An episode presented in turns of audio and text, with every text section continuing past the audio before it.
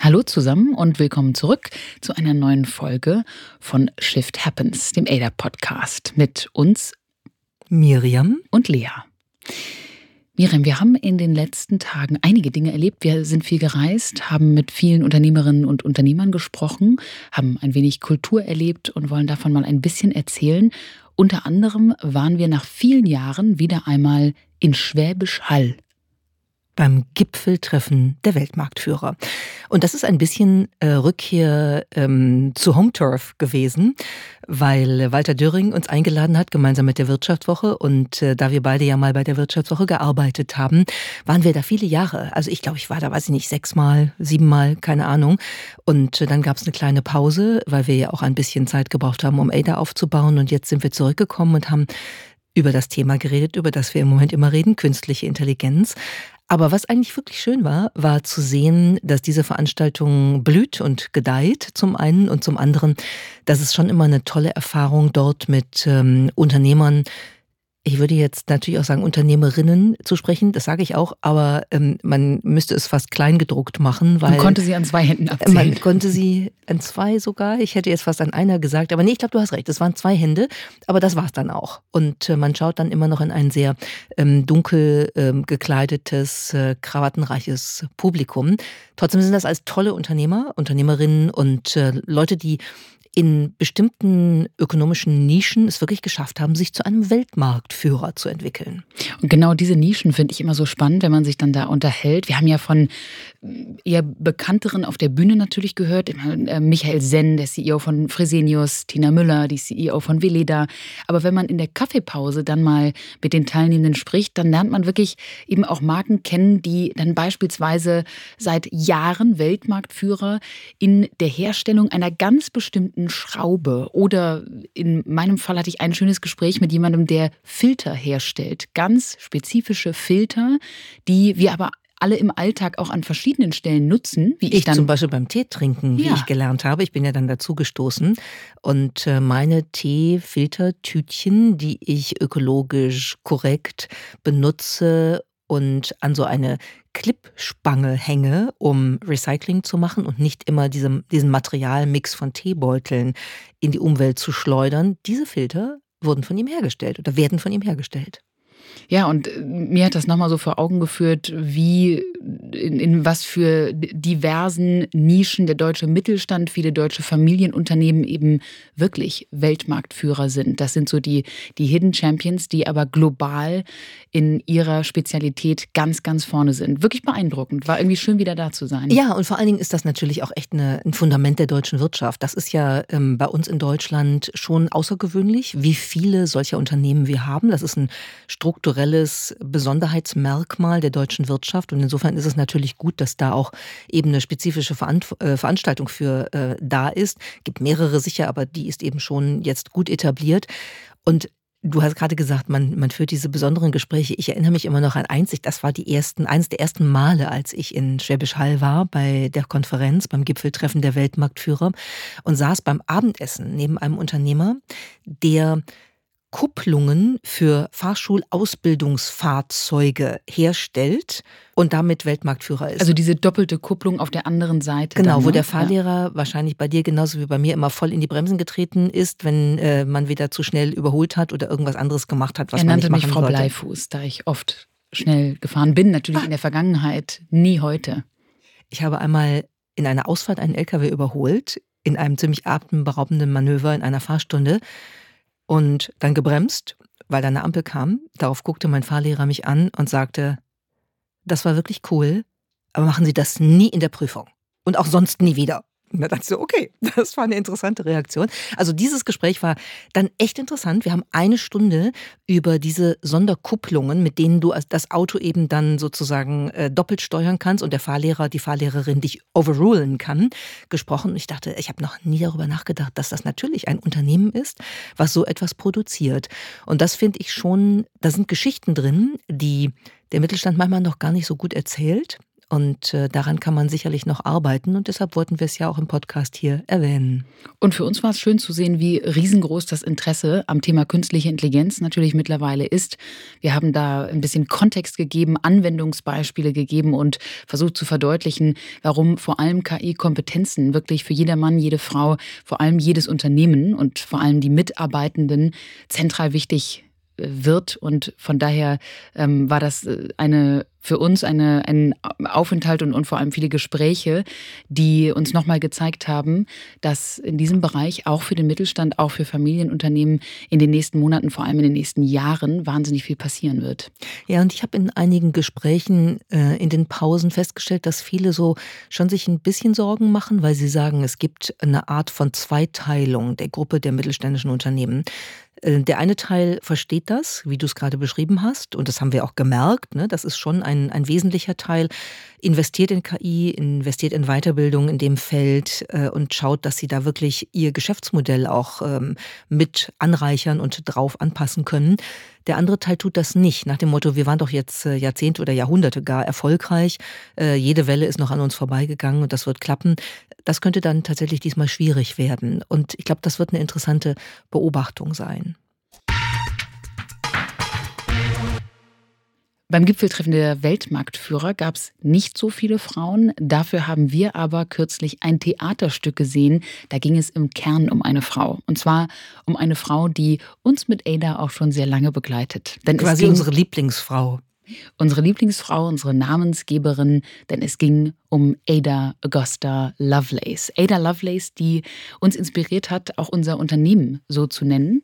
Und das Stück hat ihr Leben eigentlich von zwei Seiten beleuchtet. Das Stück heißt Frau Ada denkt Unerhörtes. Es ist ein Stück von Martina Klaverdetscher und wird derzeit im Rheinischen Landestheater in Neuss aufgeführt. Und es hat zwei Teile. Dazwischen gibt es eine kleine Pause, wo man äh, mal durchatmen, aufs Klo gehen oder auch ein alkoholisches Kaltgetränk oder ein Wasser zu sich nehmen kann. Der erste Teil spielt zur Lebenszeit von Ada Lovelace, also Mitte des 19. Jahrhunderts. Und der zweite Teil spielt in der Gegenwart. Und das ist ein ziemlicher Gegensatz, was man da geboten bekommt, weil im ersten Teil so die, ja, die Erziehung und die Jugend, das Aufwachsen von Ada Lovelace beschrieben wird. Und ähm, diese junge Frau ist halt sehr aktiv, sehr fantasievoll und nicht sehr angepasst was ihrer Mutter überhaupt nicht gefällt. Und die Mutter, als sie das erste Mal aufgetreten ist, dachte ich, oh mein Gott, das ist ein Dämon. Also wirklich eine, eine schlimme äh, Impersonisation der Mutter von Ada Lovelace. Aber man weiß ja auch aus den historischen Dokumenten, dass sie wohl sehr streng gewesen ist. Sie war Mathematikerin und wollte Ada über die Mathematik dazu bringen, etwas disziplinierter zu werden und etwas weniger ausgeflippt, als sie eigentlich war. Ja, ihre Mutter war Mathematikerin und ihr Vater war ja Lord Byron, also ein Mann, der durchaus auch mit seinem Wahnsinn dann bekannt wurde, aber auch mit seinen Worten. Denn das war ja unter anderem ein äh, Poet. Und diese Mischung sah man, finde ich, in der jungen Ada sehr gut, denn auf der einen Seite war sie logisch und mathematisch wahnsinnig begabt, was dann die sehr herrscherische Mutter erfreute. Aber alles, was mit Fantasie und Sprache zu tun hatte, hat die Mutter wirklich versucht zu unterdrücken. Fand das ganz gut dargestellt. Da waren ja so zwei menschliche Puppen von Ada, die also immer ihr rechts und links in den Kopf geredet haben und versucht haben, ihre Fantasie eigentlich anzukitzeln und, und sie dahin zu bewegen, doch ein bisschen mehr Kind sein zu dürfen. Sie war dabei, eine Flugmaschine zu entwerfen und diese beiden Puppen feuerten sie an und auf einmal kommt die Mutter rein, findet diese Zeichnungen und rastet aus. Also es wird deutlich, Ada Lovelace war als Kind jemand, äh, eine, eine Person, die wirklich eine Brücke gebaut hat in ihrem Kopf, leider wirklich nur in ihr, denn sie durfte nicht viel raus, so schien es. Aber sie hat eine Brücke gebaut zwischen der Logik und der Poesie. Erziehung war im 19. Jahrhundert schwierig. Sie ist es auch heute, zum Teil immer noch. Aber das äh, bringt dieses Stück sehr schön auf die Bühne. Und ich, ich habe so dann beim, beim Zuschauen gedacht, Ada Lovelace, auch wie sie in dem Stück porträtiert wird, dargestellt wird, ist irgendwie eine tolle Beschreibung, was Menschen idealerweise heute zusammenbringen, auch wenn wir in unserer Zeit mit künstlicher Intelligenz umgehen. Weil wir wollen ja nicht maschinell werden als Menschen, sondern wir wollen ja die Fantasie, die Kreativität, die Gefühlswelten, die uns äh, zu eigen sind, die wollen wir ja behalten. die muss man wahrscheinlich auch pflegen und Stichwort Erziehung auch rausbringen in Kindern und sie nicht von vornherein äh, klein machen und, äh, und zurückschneiden, weil dann kommt das ja auch unter Umständen nie wieder. Und auf der anderen Seite braucht man natürlich auch eine, eine Befähigung, was jetzt die Mathematik in diesem Stück darstellt und bei Ada Lovelace äh, eben dargestellt hat, was wir heute so als Computational Thinking, also das Verständnis für die Logik von allem, was, was in Maschinen, in Computern mit Software heute passiert, das brauchen wir auch.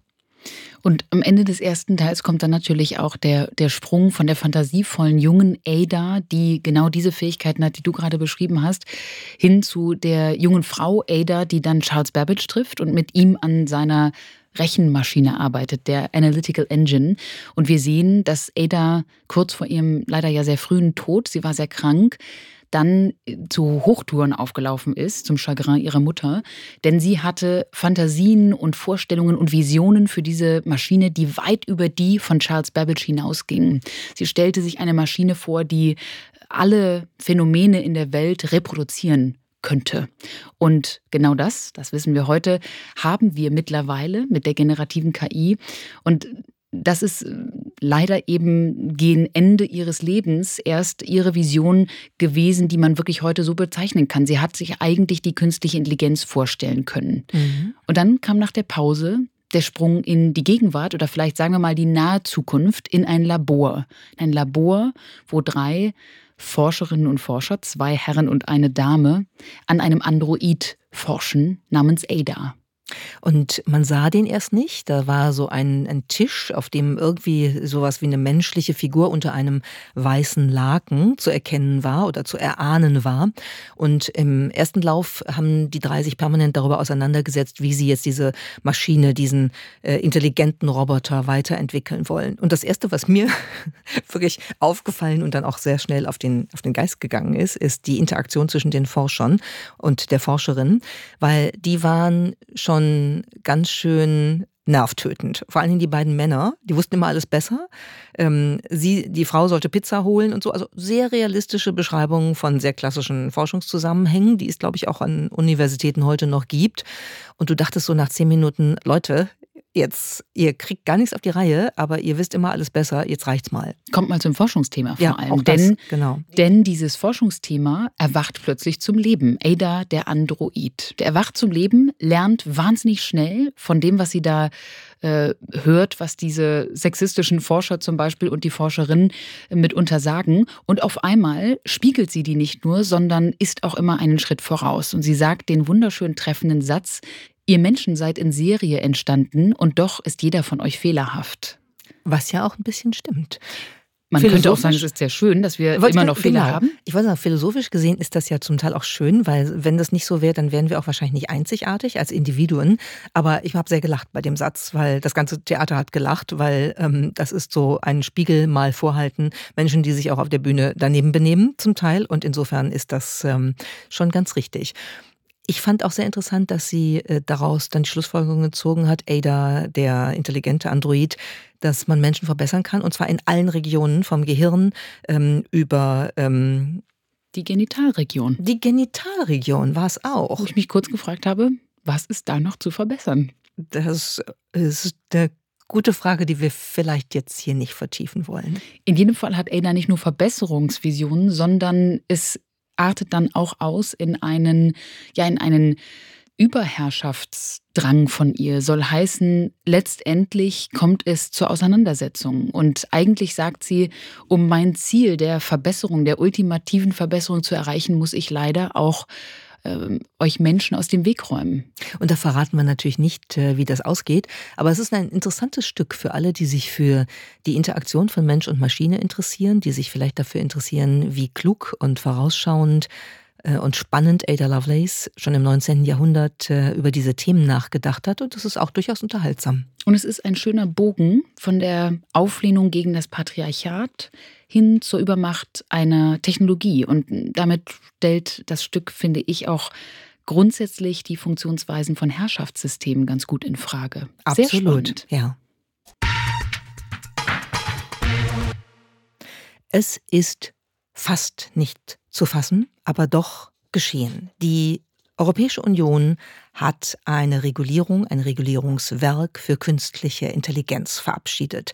Das war mal ein langer Prozess, der begonnen hat im Jahr 2018 und dann über Jahre verhandelt worden ist, also die verschiedenen Versionen, erst durch die EU-Kommission, die damit etwas vorgelegt hat mit äh, einem ersten Entwurf und dann natürlich durch das Europäische Parlament, was sich dann mit einbringen musste und sollte und wollte. Und jetzt haben wir ein Werk vorliegen, das knapp 900 Seiten hat. Und wow. es geht tatsächlich noch durch weitere Absegnungsrunden.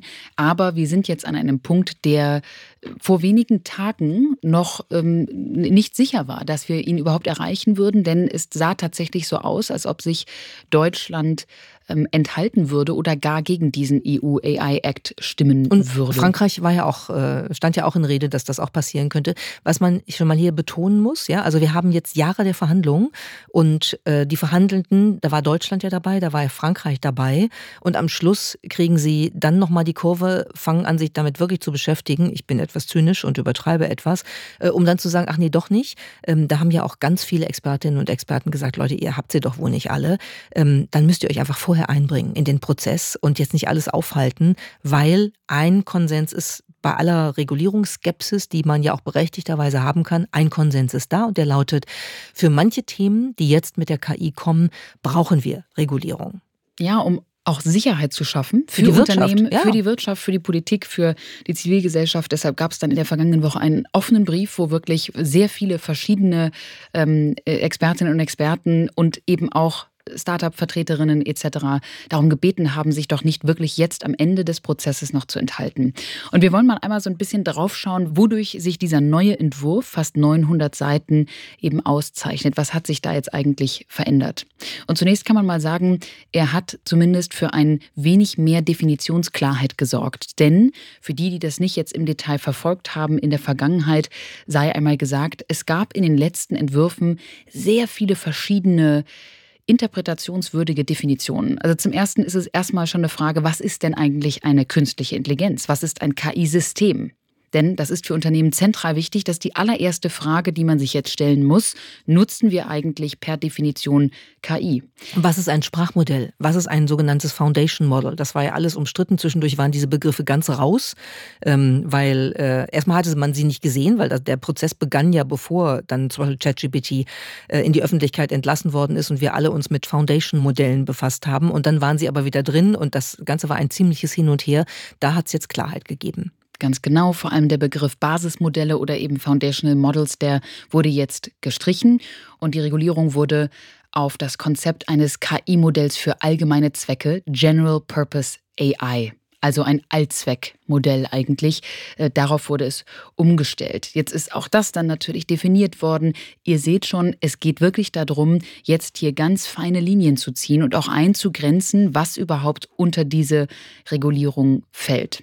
Was vielleicht schön ist, auch übrigens aus Sicht von Ada sehr schön ist und aus unserer Sicht, ist, dass jetzt in äh, dem neuen Dokument tatsächlich auch sowas äh, wie KI-Kompetenz aufgenommen worden ist. Also im Englischen AI Literacy gab es in dem ursprünglichen Vorschlag überhaupt nicht. Das haben sie jetzt mit aufgenommen und ich glaube, das ist wirklich eine sehr kluge Überlegung, weil nicht nur die allgemeine Bevölkerung natürlich sich mit diesen Themen auseinandersetzen muss, sondern weil ja auch Unternehmen, die sich in diesem Feld äh, engagieren oder ihr Geschäftsmodell durch KI erweitern, Mitarbeitende brauchen, die wissen, was geht. Und so heißt es jetzt in Artikel 4b, die Anbieter und Betreiber von KI-Systemen ergreifen Maßnahmen, um nach bestem Wissen und Gewissen sicherzustellen, dass ihr Personal und andere Personen, die in ihrem Auftrag mit dem Betrieb und der Nutzung von KI-Systemen befasst sind, über ein ausreichendes Maß an KI-Kenntnissen verfügen. Das ist mal ein guter Ansatz.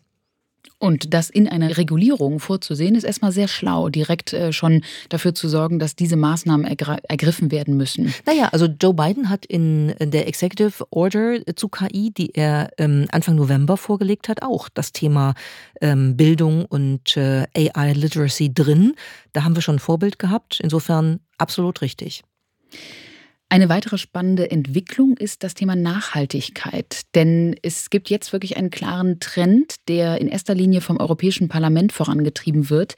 Und der ist jetzt auch in diesen Entwurf des Abkommens eingeflossen. Und das ist dem Thema Nachhaltigkeit, also Umweltschutz in Bezug auf KI mehr Aufmerksamkeit zu schenken. Denn auch hier sei gesagt, in der Vergangenheit hat dieses Thema in dem Act, sagen wir mal, eine kleine Rolle gespielt. Und jetzt wird das Thema neben den Grundrechten und der Demokratie und der Rechtsstaatlichkeit ausdrücklich aufgeführt, so dass die Umwelt geschützt werden muss, soll heißen in der Folgenabschätzung von der eigenen organisationellen Nutzung eines KI-Systems muss jetzt darauf geachtet werden, was eben auch dieser ökologische Footprint ist. Und das ist jetzt zwar noch keine konkrete ähm, Anforderung, aber es ist doch etwas, was äh, jetzt in den Folgemonaten umgesetzt wird, in Prinzipien, in Guidelines. Das wird jetzt immer konkreter und dass das jetzt hier so überhaupt eine Bühne bekommen hat, ist schon mal ein sehr großer Schritt. Denn genau. wir wissen, haben wir hier auch im Podcast schon besprochen, denn diese Systeme verbrauchen irre viel Wasser, Elektrizität, Energie.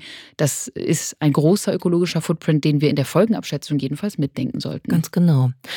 Und ein grundsätzlicher Punkt, der sich verändert hat im Zuge der ganzen Verhandlungen, ist eigentlich die Frage, wie geht die EU an die Regulierung überhaupt ran? Da gab es sehr heftige Auseinandersetzungen über ähm, die Frage der horizontalen, der allgemeinen Regulierung. Das war der Ansatz, den die EU erstmal gewählt hat, und der sektorspezifischen Regulierung. Das ist zum Beispiel der Ansatz, den die USA in ihrer Executive Order eher wählen. Heißt, ähm, die Finanzbranche hat andere Anforderungen und auch andere Ansprechpartner Partner als beispielsweise die Mobilitätsbranche, als beispielsweise die Gesundheitsbranche.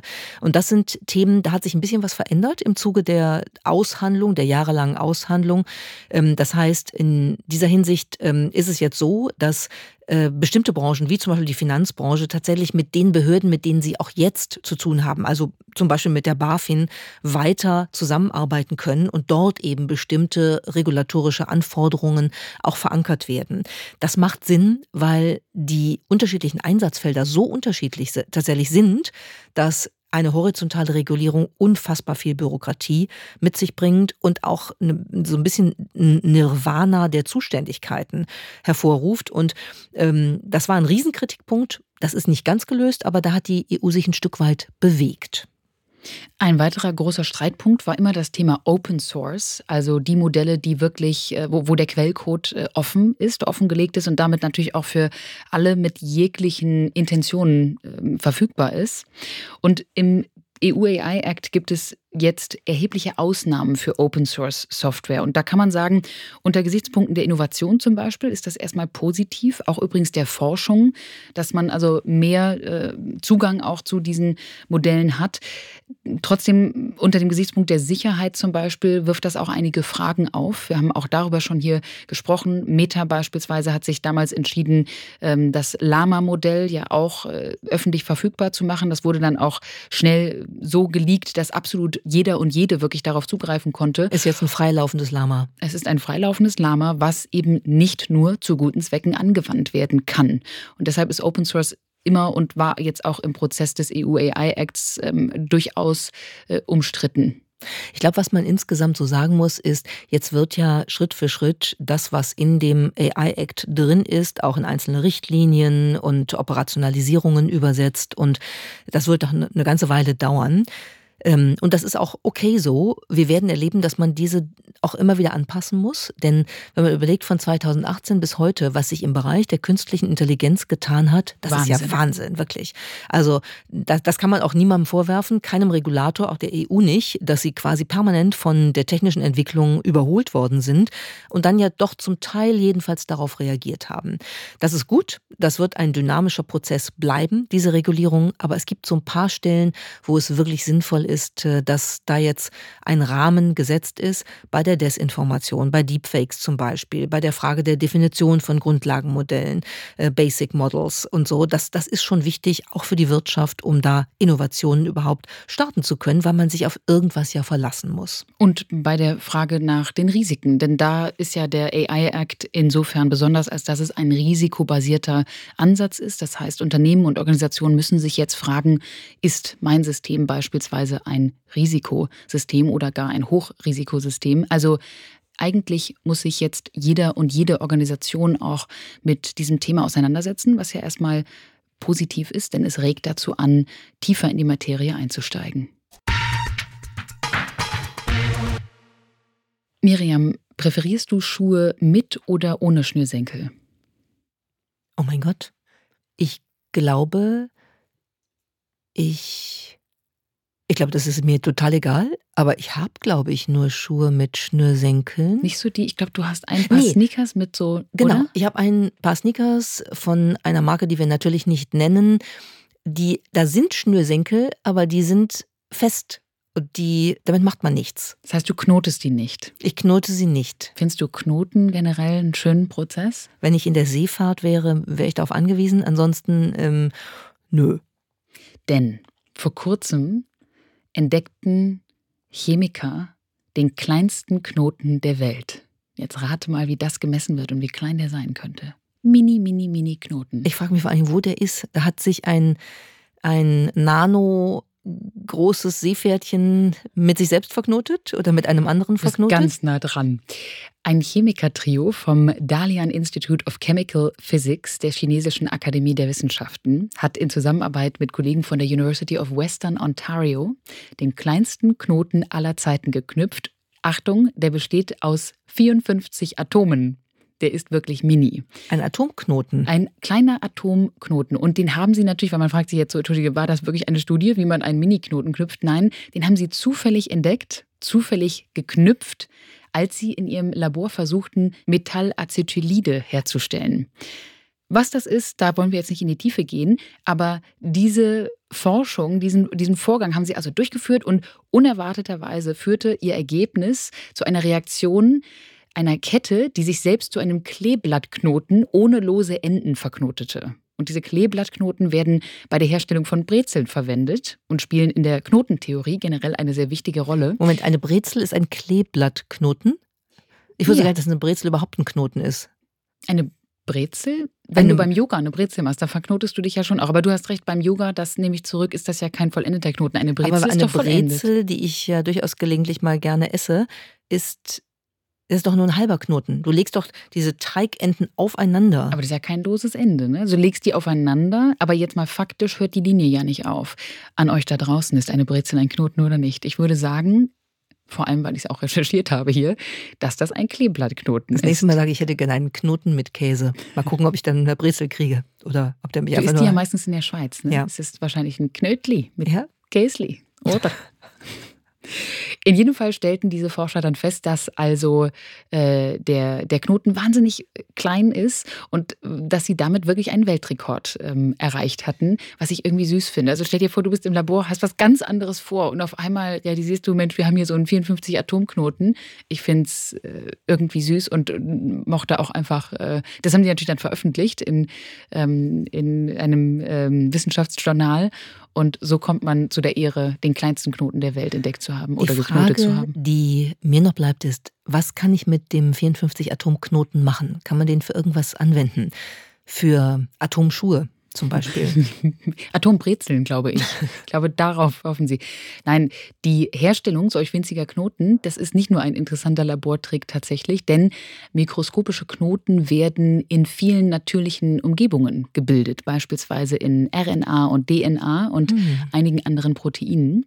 Und indem sie also diese winzigen Knoten erzeugen, können die Chemiker und Chemikerinnen mehr darüber erfahren, wie und warum sie auch in der Natur vorkommen. Also das könnte beispielsweise bei der Entdeckung neuer Arten von Polymeren oder Kunststoffen helfen. Hm, heißt, okay. es ist einfach eine interessante Lernstunde der Chemie. Atomknoten. Super. Verknotet euch nicht zu sehr da draußen und seid beim nächsten Mal wieder dabei. Das war der EDA Podcast. Bis nächste Woche. Tschüss. Tschüss.